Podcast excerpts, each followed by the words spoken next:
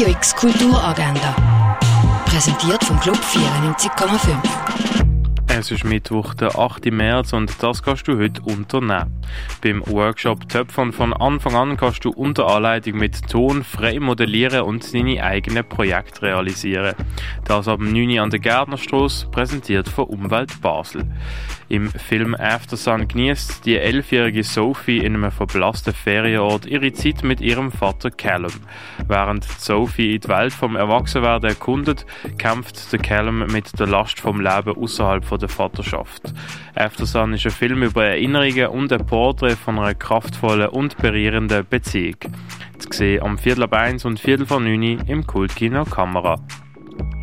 Die Zauberlaterne ist ein Filmclub für alle von 6 bis 12 Jahren.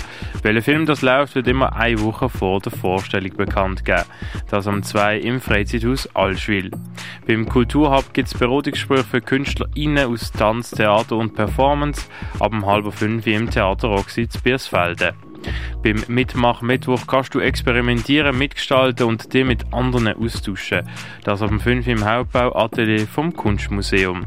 Eine Feierung gibt es zu Wayne Tibo am halb sechs in der Fondation Bayerlo. Heute ist die Premiere von Die Brüder Löwenherz, der Kinderbuchklassiker von der Astrid Lindgren, gespielt von Kinder für Kinder. Das am 7. auf der kleinen Bühne vom Theater Basel. Theaterperformance Screening Invisibilities vom Scene Way ist eine assoziative Auseinandersetzung mit der Unsichtbarkeit und wird am 8. in der Ritthalle von der Kaserne aufgeführt. Werk von der Pia Fries siehst im Kunsthaus Basel-Land.